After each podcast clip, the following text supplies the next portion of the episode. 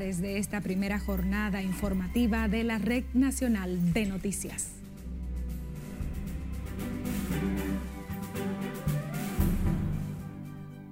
Presidente Abinader llama ignorantes a quienes se oponen a la ley de fideicomiso. El presidente del Tribunal Constitucional defiende la sentencia que ordena el voto manual en las próximas elecciones.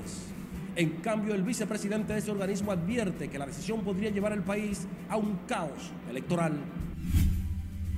Servio Tulio Castaños advirtió al Congreso que ley de régimen electoral no perime con la legislatura extraordinaria convocada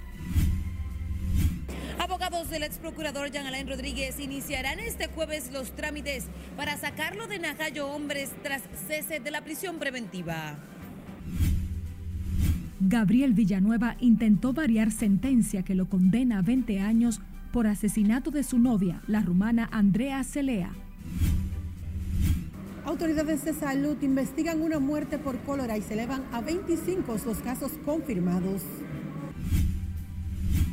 Dirección General de Pasaportes garantiza servicios a la población para suplir demanda de la libreta ante interrupciones en la cadena de suministro del documento. Y apresan en Santiago madre de niño de un año y cinco meses que murió por golpe contuso e ingesta de alcohol.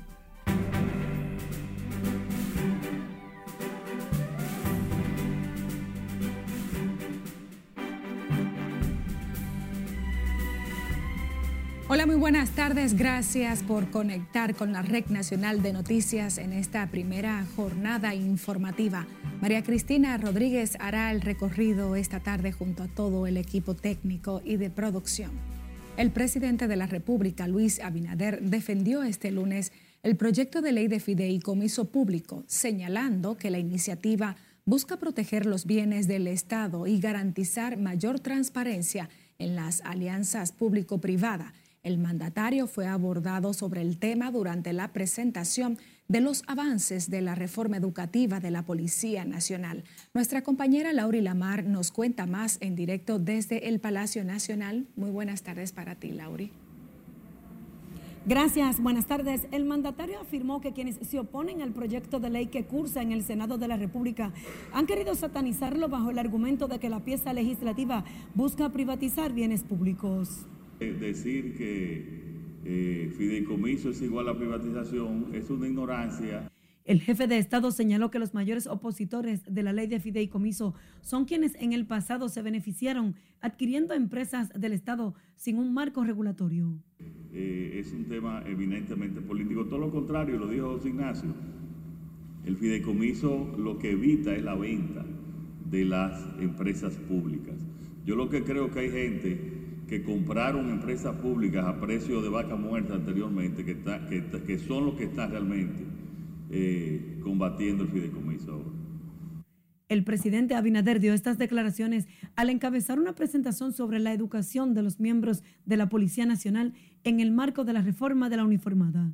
Eh, y hemos ido mejorando, como hemos, como hemos mejorado todas las instalaciones de las Fuerzas Armadas, hemos ido mejorando la de la policía también y la de Atillo también, al igual que estas dos instalaciones que son nuevas, que van a ser ejemplo, no en el país, yo creo que van a ser un ejemplo en la región. En ese sentido, Muquien Adriana San, coordinadora de la Comisión de la Educación para la Reforma Policial, explicó que ya se han creado dos nuevas escuelas de formación que estarían funcionando a mediados de este mes. En los cursos complementarios tienen eh, estos eh, habilidades, estos temas habilidades personales e interpersonales, ética y anticorrupción, derechos humanos y valores, cultura de paz y manejo positivo de conflictos y mantenimiento del orden público. Son cinco módulos, el curso es de 90 horas. Como parte de la formación de los miembros de la Policía Nacional, se impartirán 1.400 cursos con 160 capacitadores Asimismo, los conscriptos deberán agotar un entrenamiento de seis meses en las instituciones y seis meses en las calles bajo supervisión.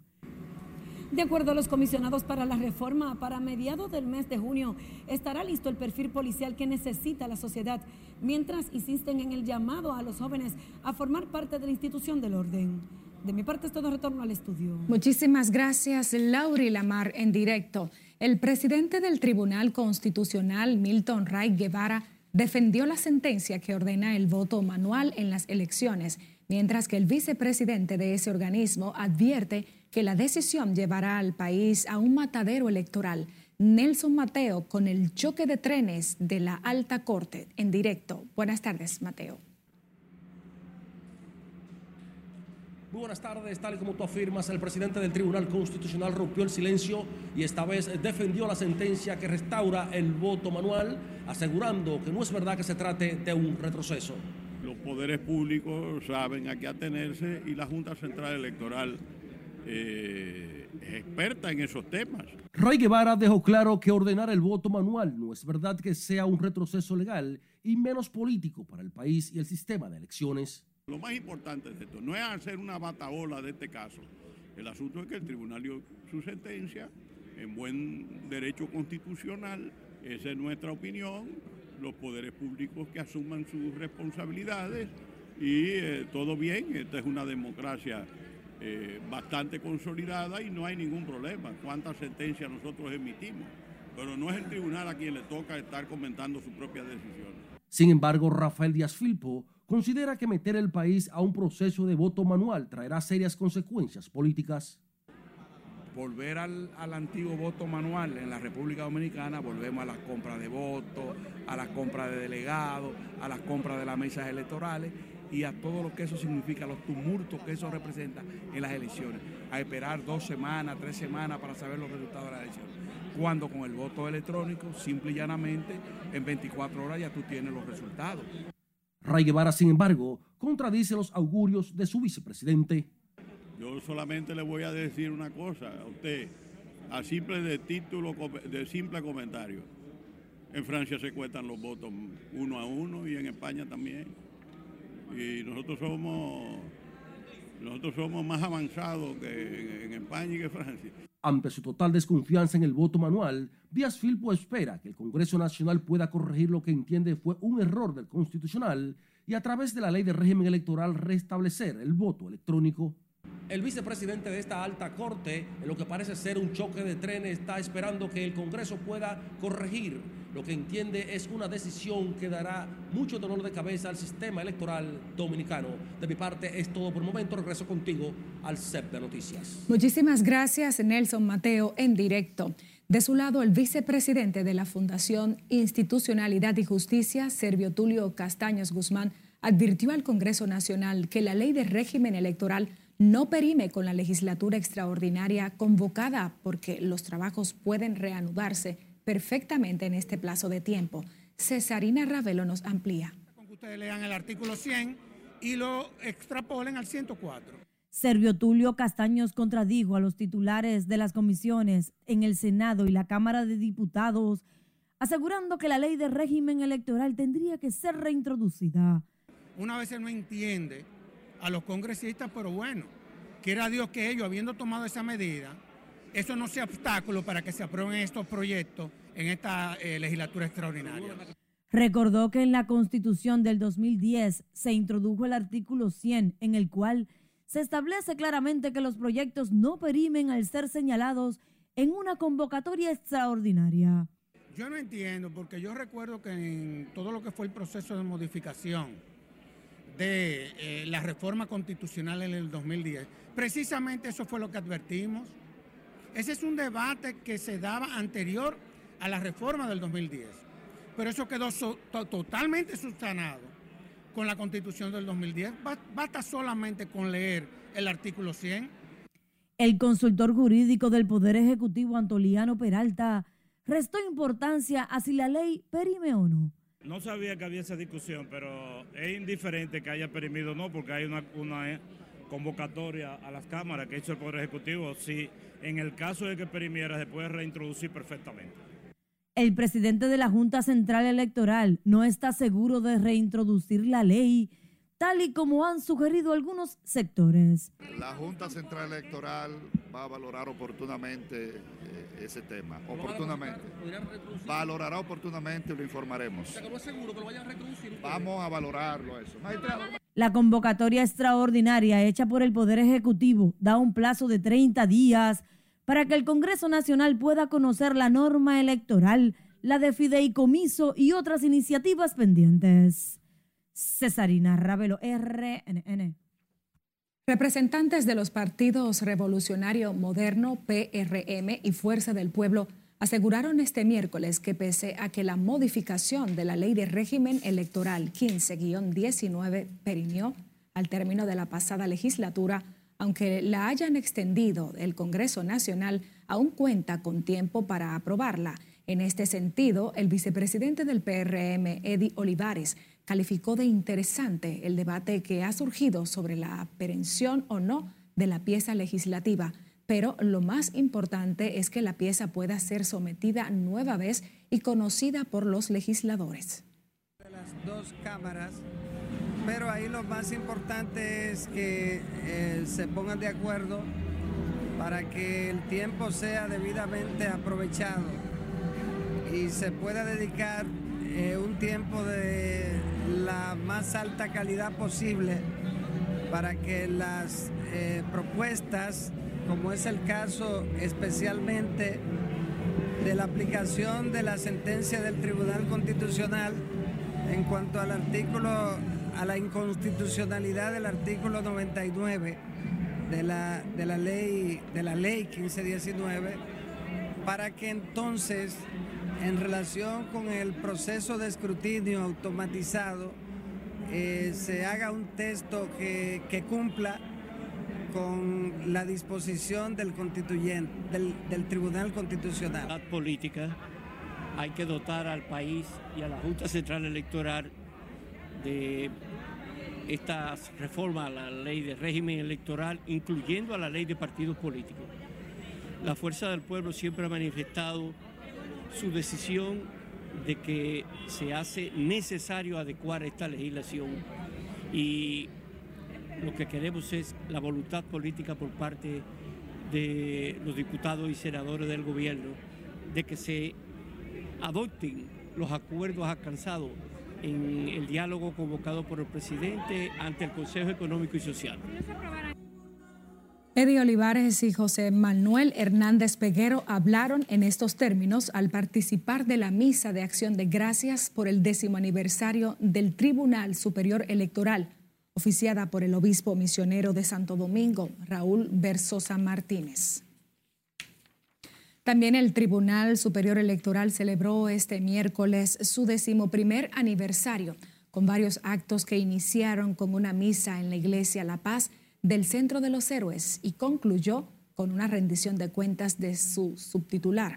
El evento solemne se desarrolló en la Sala Augusta de la Suprema Corte de Justicia, donde Ignacio Camacho esbozó los logros de esa corte electoral bajo su dirección.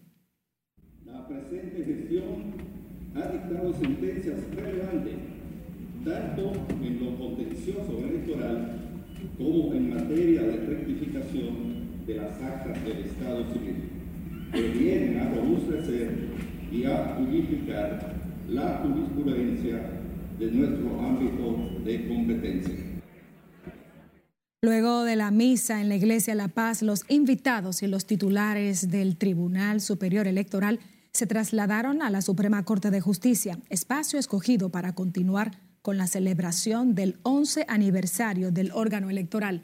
En su discurso central, Ignacio Camacho dijo que en ese órgano electoral la confianza de la población ya no es un problema.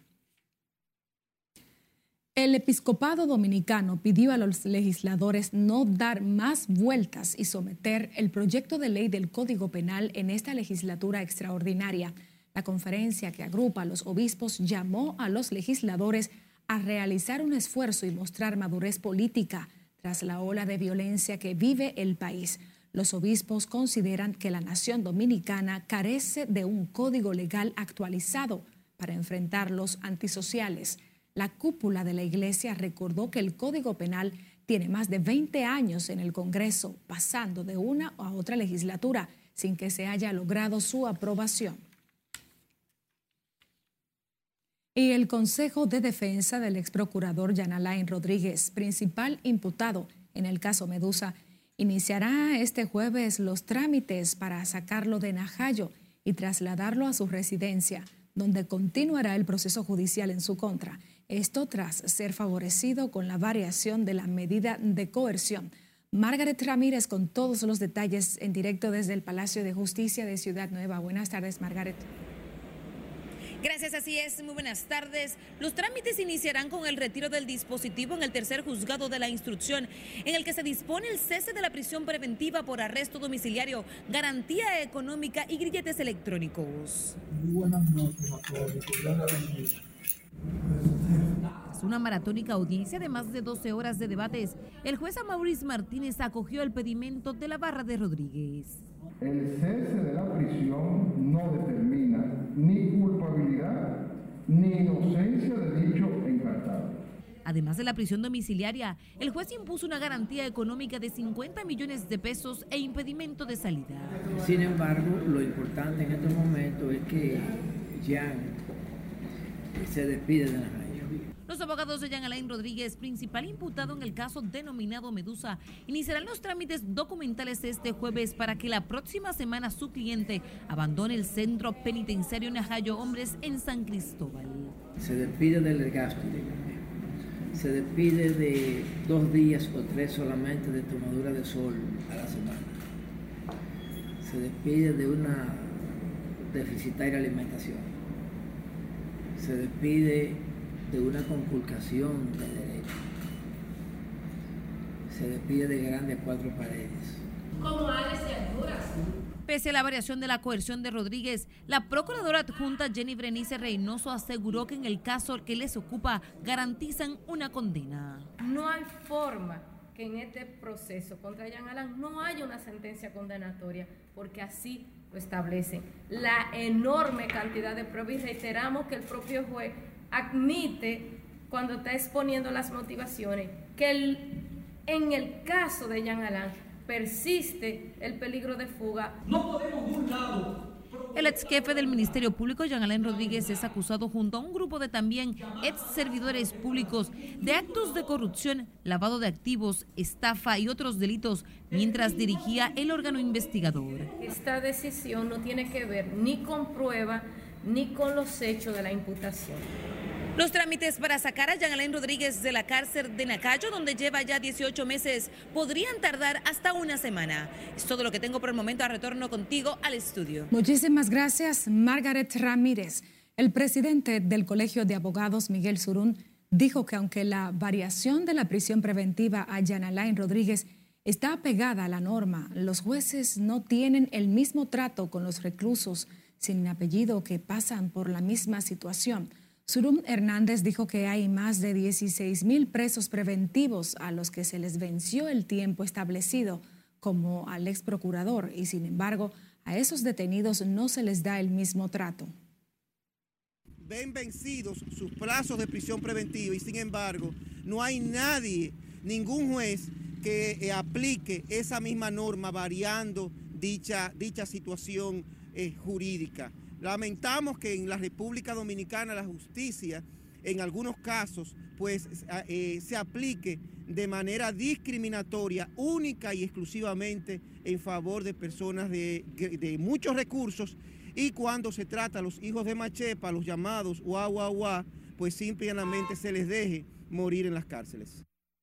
El tercer tribunal de instrucción del Distrito Nacional que preside el magistrado Amaury Martínez varió la prisión preventiva de un año y seis meses al ex procurador luego de vencerse el plazo y lo enviarían a su casa con prisión domiciliaria y una garantía económica de 50 millones de pesos.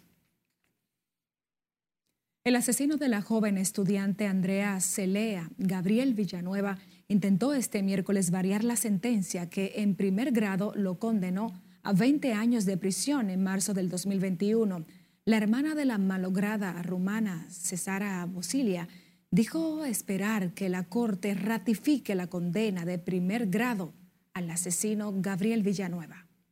Entiendo que es un proceso que la justicia lo conlleva, es un proceso que está estipulado, estipulado en nuestro Código Procesal Penal. Sin embargo, eh, creo que ya finalmente tenemos que darle cierre a esta situación y comprender que hubo una sentencia de 20 años con pruebas, con todos los datos posibles de esta sentencia y entendemos de que ya podemos finalizar. La segunda sala de la Suprema Corte de Justicia ventiló el recurso de casación sometido por el matador de la estudiante y modelo de solo 21 años. La tragedia ocurrió el primero de septiembre del 2018 en un hotel de Bellavista, desde donde Gabriel Villanueva llegó a lanzar a la víctima de un octavo piso tal y como lo establece el expediente acusatorio y la sentencia condenatoria. Nos vamos a comerciales. Quédese conectado con la Red Nacional de Noticias a través de nuestras redes sociales. Somos noticiasrnn.com.do en nuestro portal y canal de YouTube. También envíenos sus imágenes y denuncias por nuestro contacto de WhatsApp o escuche nuestras emisiones de noticias por las plataformas de audio.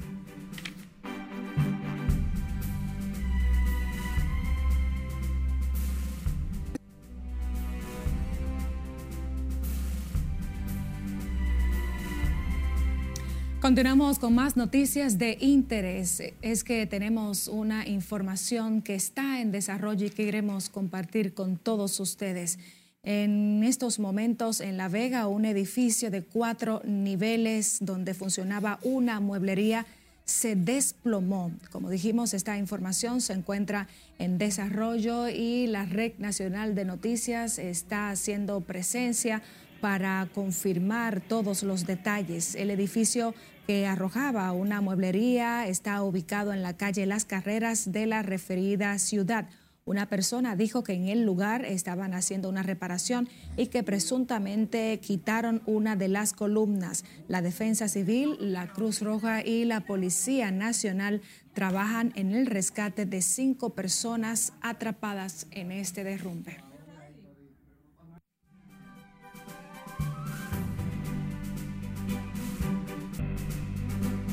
En el plano internacional, al menos 18 muertos, incluidos el ministro de Interior de Ucrania, fue el saldo del impacto al estrellarse un helicóptero en el que viajaban también otros tres funcionarios. Cesarina Ravelo nos dice más en las internacionales de RNN.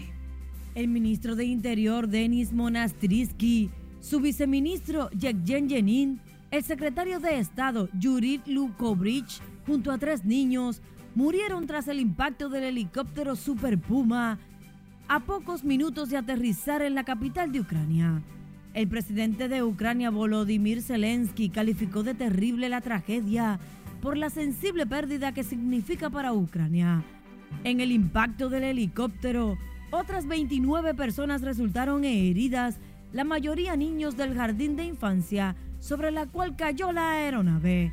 Hasta el momento se desconocen las causas del accidente, sin embargo, suponen que chocó con un edificio por la poca visibilidad provocada por las nieblas y la falta de iluminación de las altas estructuras de la ciudad por falta de energía mientras se investiga el hecho.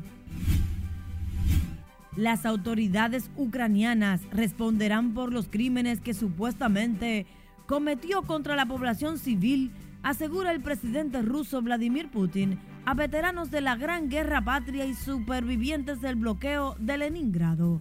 Agregó que la población de Ucrania sabe que Rusia hizo lo posible por resolver la situación de manera pacífica, pero que los líderes occidentales y ucranianos engañaron a la población.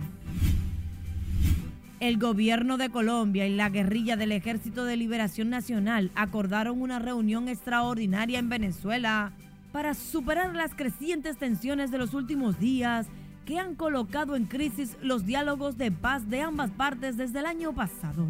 Las crecientes tensiones fueron generadas tras el presidente colombiano Gustavo Petro anunciar que varios grupos armados irregulares, entre ellos el ELN, habían acordado un cese al fuego bilateral como parte del proceso de encaminar al país a la ansiada paz total y que fue desmentido por representantes del grupo insurrecto. Al menos 10 cuerpos fueron encontrados dentro de fundas en una bodega de Tenango del Valle, a unos 70 kilómetros de la Ciudad de México. El hallazgo de los restos estaban enterrados debajo del piso en un salón de eventos. Por el hecho, las autoridades tienen detenidos a nueve presuntos miembros del cartel Jalisco Nueva Generación. Fueron liberadas 3.000 personas que habían sido detenidas durante el régimen del presidente de El Salvador, Nayib Bukele, tras ser consideradas inocentes. Tras la puesta en libertad de los reclusos, el primer mandatario salvadoreño aseguró que la policía trata de arrestar únicamente a los culpables, pero que el sistema judicial garantiza la libertad de los inocentes cuando se cometen errores humanos por parte del cuerpo del orden. Bukele retó una policía en el mundo que no haya cometido el error de apresar a un inocente por capturar los culpables ante las críticas por el elevado número de encarcelados con baja en la incidencia delictiva desde que se introdujera el régimen de excepción. Un total de 5.621 cristianos fueron asesinados por su fe en todo el mundo en 2022, según la lista mundial de la persecución presentada este miércoles por la organización Puertas Abiertas, que califica los países donde los cristianos sufren la persecución y la discriminación más extrema. En casi 76 países, los cristianos afrontan un nivel de persecución de alto extremo frente a los 40 países de 1993. La Organización de Naciones Unidas acusó a las grandes empresas petroleras de propagar mentiras sobre el calentamiento global y ocultar los daños que produce la quema de combustibles fósiles al medio ambiente. El secretario general de la ONU, Antonio Guterres, expresó que dichos productores de combustibles están conscientes desde 1970 que sus empresas sobrecalientan el planeta. En las internacionales, Cesarina Ravelo, RNN. De regreso a la actualidad local, la Dirección General de Pasaportes reiteró este miércoles que a partir de hoy extenderán por un año la vigencia de las libretas pendientes de renovación, a las que colocarán un sello por la falta de un insumo para la confección de ese documento. Tenemos en directo a Scarlett Guichardo con más. Buenas tardes, Scarlett. Gracias, buenas tardes. Luego de las quejas de ciudadanos y las dificultades para la renovación del pasaporte, la institución anunció este miércoles una serie de medidas para garantizar los servicios que se ofrecen a la ciudadanía. Se ha producido un retraso en la entrega de libretas. En una rueda de prensa, el director de pasaportes aseguró que suplirán la demanda para la renovación y emisión de estas libretas. El ciudadano realizará su solicitud por las vías correspondientes. En la sede central, oficinas provinciales, puntos expresos y consulados dominicanos en el exterior, presentando su libreta original de pasaportes, cédula de identidad y electoral actualizada de acuerdo con la institución, los documentos confeccionados se agotaron antes de tiempo debido a la alta demanda y las interrupciones en la cadena de suministro a nivel mundial. Las medidas tomadas a tiempo permitieron a la Dirección General de Pasaportes que tuviera un stock eh, de libretas para atender las emisiones y también, como indicaba el director anteriormente, los casos de agotamiento, o sea que esos casos van a ser atendidos de forma regular sin ningún inconveniente.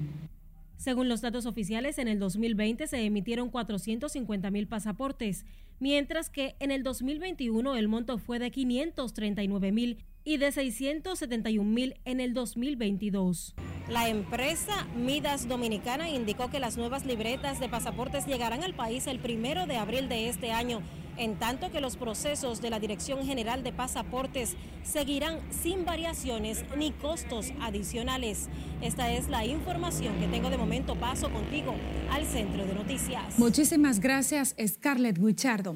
El director general de Migración, Venancio Alcántara, dijo que su compromiso en el fortalecimiento a las políticas migratorias y el reforzamiento para contrarrestar la migración irregular hacia República Dominicana sigue en pie Asimismo, expresó que su misión en esa institución es hacer cumplir la ley y las normas, como el incremento de las acciones rutinarias que se llevan a cabo en todo el país contra el tránsito irregular de extranjeros.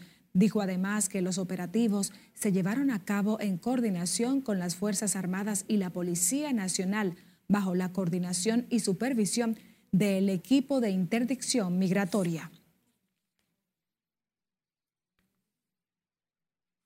Ahora nos vamos a Santiago con un hecho que ha consternado a sus residentes, la muerte de un niño de un año y seis meses de edad que fue hospitalizado en el hospital Arturo Grullón, quien llegó con un golpe contuso luego de haber bebido alegadamente vino que le habría dado su madre.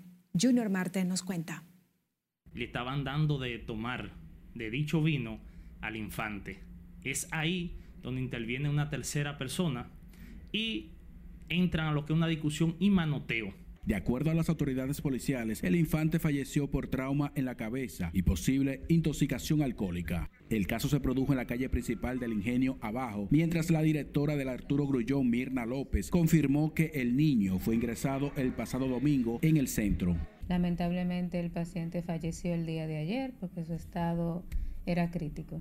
Ya está en manos de la Fiscalía, quien está haciendo las investigaciones pertinentes con los familiares. Por el hecho, la policía informó que tanto la madre, una menor de edad, como su cuñada se encuentran detenidas y serán sometidas a la justicia.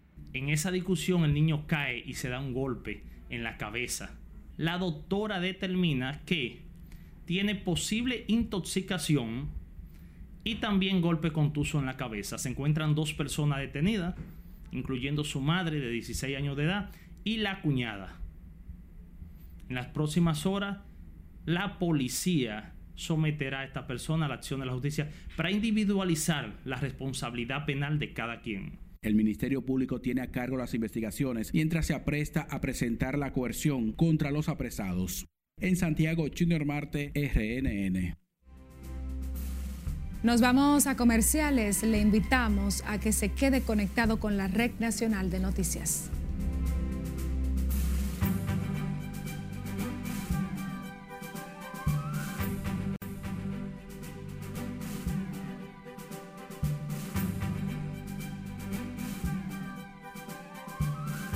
Continuamos con más noticias en la red nacional. Residentes en la zona este de San Juan marcharon hasta las oficinas de la gobernación exigiendo la reconstrucción de su carretera. Julio César Mateo nos cuenta.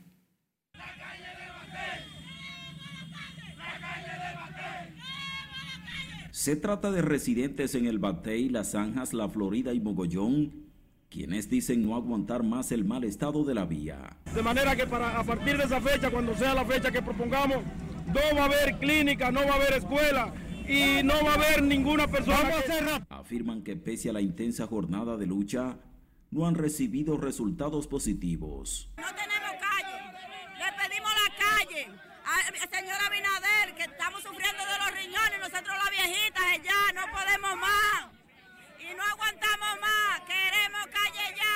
Explican que la zona es de gran vocación agrícola, pero no pueden sacar a los mercados lo que allí producen por el deterioro de la carretera. Realmente estamos aquí en esta mañana, hoy, una manifestación pacífica para eh, pedirle encarecidamente que vaya en auxilio realmente de la zona este, no solamente el Batey, sino toda la zona aledaña. Se quejan de que cuando viene a San Juan el presidente Abinader es llevado por los funcionarios a las zonas donde no hay problemas comunitarios. Vamos a paralizar el kilómetro 9, toda esa zona, si nuestros reclamos no son escuchados. Nosotros seguimos en pie de lucha y estamos más unidos que nunca. El gobierno vino aquí a San Juan y lo declaró en estado de emergencia. En verdad sí estamos en estado de emergencia, pero no hemos visto el accionar del presidente. Los trabajos de reconstrucción de la carretera de la zona este de San Juan fueron iniciados hace más de tres años siendo paralizados semana después hasta la actualidad. En San Juan de la Maguana, Julio César Mateo, RNN. Diez personas resultaron heridas en un accidente de tránsito en el tramo de la carretera de Mao Santiago, específicamente en Laguna de la Ceiba. El accidente se produjo por un carro marca Toyota Corolla y una jipeta Kia Sorrento. Unidades del 911 se presentaron en el lugar de los hechos para dar soporte y trasladar a los heridos al Hospital Regional Ingeniero Luis Bogart de Mao.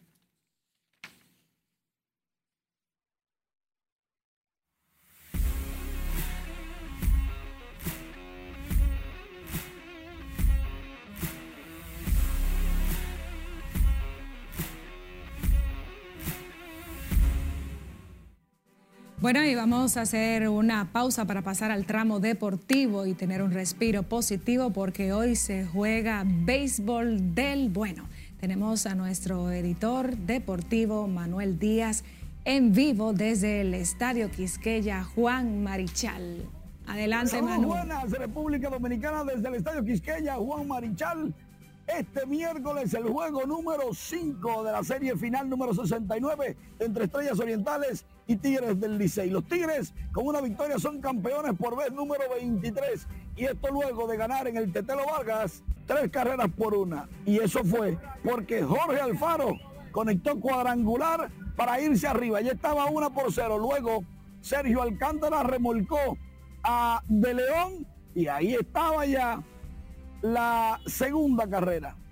Y luego Aquaman conectó doblete remolcador de la tercera carrera de los Tigres del Licey. Las estrellas que tenían una gran racha sin anotar lograron una rayita en un conato que lo apagó, como siempre, Jonathan Aro, y las cosas ya resultaron al final así. Tres carreras por una los Tigres del Licey y las Estrellas Orientales solamente han anotado nueve vueltas en cuatro encuentros y una en los últimos dos partidos. Así no hay forma de que se gane. Recuerde que los Tigres del Licey están en su final número 38. Han ganado 22 veces. Tienen 15 subcampeonatos. También las estrellas tienen 15 subcampeonatos, tres títulos están en su final número 19. Empates, quedando segundo lugar Licey y Estrella, lo que quiere decir que el Licey siendo campeón, mirándolo por el lado amable, las estrellas terminarían con 16 segundos lugares y estarían por encima de los Tigres del Licey. No es una burla, es simplemente viendo el vaso medio lleno y no medio vacío.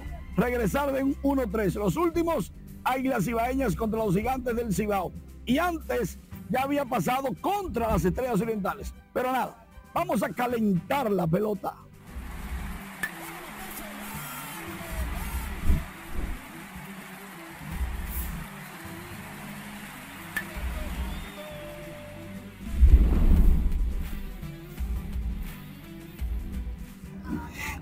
Uno, señores, dice Dicen los fanáticos de los Tigres del Licey, durmieron tranquilos. Por otro lado, ahí viene Franklin Mirajabal con el hit de Sergi gozando. Mi muchacho no puede hacerme sentir más orgulloso, dice Lidón Memes. Sergi. Mientras tanto, una vez más, todo está bajo control. El apagafuego, Jonathan Aro resolvió el detalle. Siguen los memes, están es tan interesante. ¿Cómo es posible que anden buscando a Ronnie Mauricio? ¿Cómo está jugando ahí? Ronnie Mauricio está siendo buscado por el Ronnie Mauricio de la regular y del round robin, no otro. Ese Ronnie Mauricio. El malo es Tatis, dicen los estrellistas, por no traer un emergente y dejar, y dejar batear a Junior Lake. Ah, pero cuando él da ahí, cuando él resuelve, así sí, ¿verdad? No, momentico. Dicen los estrellistas, Acabo de tener una pesadilla con Jorge Alfaro. con Jorge Alfaro. Ninguna pesadilla. Busca la piñata de Junior Ley Leoncio. Eso le está diciendo el Licey a los Leones para seguir gozando. Entonces los aguiluchos quieren enseñarle a las estrellas cómo fue que ellos regresaron de 1-3. Así fue como yo vine de atrás y dicen los estrellistas. Sí, pero acuérdate que con los gigantes que yo estoy jugando con el Licey, esos tigres son unos, frescos. Ay, madre mía. Los aguiluchos, viendo que al Licey solo le falta un juego para tener 23 campeonatos. Bueno, los aguiluchos están quillados. La alianza eh, Estrellas del Cibao o Águilas Orientales no ha surtido efecto. Yo escuchando a un fanático de las estrellas diciendo que todavía tienen esperanza. ¿Tienen esperanza? Claro, hasta que no haya el, el lado 27 del juego victorioso 4 del Licey, siempre hay chance, pero le dice el liceísta al, estrellista, está bien menso, pero, pero ¿por qué llegar al abuso? el Licey después de ganarle a los cinco equipos como que le está entrando lo del hombre araña negro. ¿Qué es esto? Junior Lake, después de tirarse y atrapar la pelota, diría él, hice algo bien después de todo. Bueno, sí. Junior Lake fue que comenzó todo eso de la chelcha con los fanáticos. Es su problema, lo que ha pasado después. La gente no aprende o son masoquistas, dice Aquaman. Síganle pichando, síganle pichando a Aquaman. Milisei, dice uno en las redes sociales, el único equipo que ha ganado al propio país y en su casa. Eso porque ganaron la Serie del Caribe, siendo segundo lugar en Santiago y trajeron el monumento a Santo Domingo. Los memes al día, pero vamos a ver esto. Este sí es interesante. ¿Qué haces tú yendo al estadio y durmiéndote en el medio del juego? Así no. Mejor ve acompañado para que te hagan coro. Porque realmente cuando estás perdiendo, lo normal es que el juego sea aburrido. Pero dormirte con transmisión, te la captaron. Qué pena, caramba. Ah, y las boletas aquí en el Estadio Quiqueya Juan Marichal están disponibles. Pocas en las boleterías, poca gente en las boleterías. Los muchachos revendedores, el mercado negro está bien trabajando, tranquilo. Tiene boleta para todos ustedes, porque sea bien o malo del mercado negro, ellos hacen su diligencia. ¿Ustedes quieren saber cómo? Pregúntenle, porque yo no sé. Pero mientras tanto, regreso a los estudios.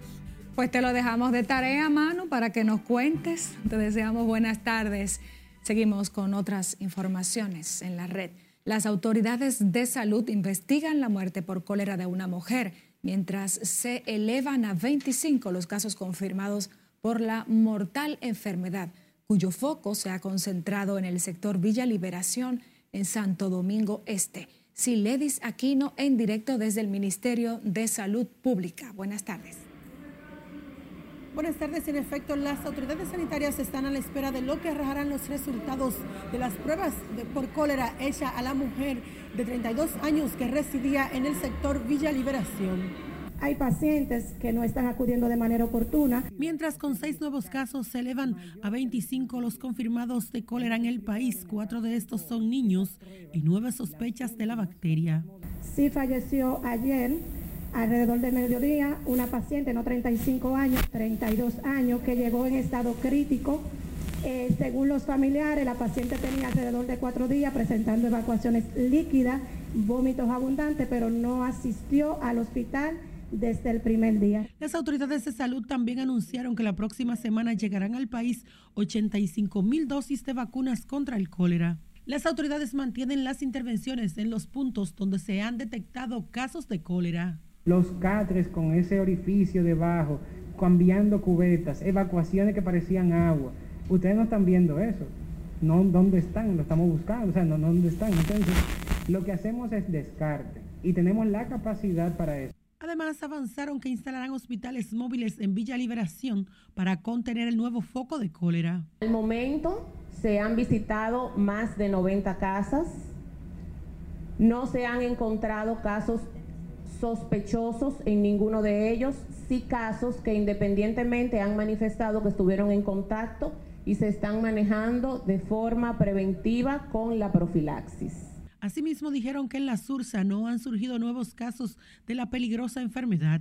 Las autoridades sanitarias han realizado unas 8.432 pruebas de cólera en el país desde que se detectó la enfermedad. Por el momento son los detalles que les tengo. retorno con ustedes al set de noticias. Muchísimas gracias, si le dice aquí no en directo desde el Ministerio de Salud Pública.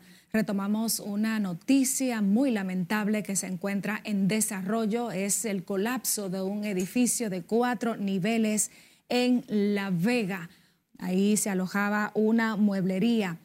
Unidades del sistema de emergencias 911 y personal de la Dirección del Servicio Nacional de Salud se han sumado a apoyar también a la Defensa Civil, a la Cruz Roja y a la Policía Nacional que participan en las labores de rescate. El presidente de la República, Luis Abinader, se ha pronunciado al enterarse de esta tragedia y ha ordenado a desplegar todos los recursos necesarios para socorrer a esas personas. Como podemos ver, las imágenes del lugar muestran hasta vehículos aplastados. Una persona fue sacada en camilla, pero se desconoce cuántos estarían en el interior al momento del desprendimiento de esta edificación de cuatro pisos. La mueblería multimuebles estaba ubicada en la calle Las Carreras en La Vega. Nosotros en la Red Nacional de Noticias estaremos dando seguimiento a esta lamentable información que se encuentra en desarrollo. Nuestros equipos están haciendo acto de presencia. Así es que si usted desea seguir enterado de este lamentable suceso y de otras informaciones de interés, siga conectado con RNN Canal 27. María Cristina Rodríguez estuvo informando. Muy buenas tardes.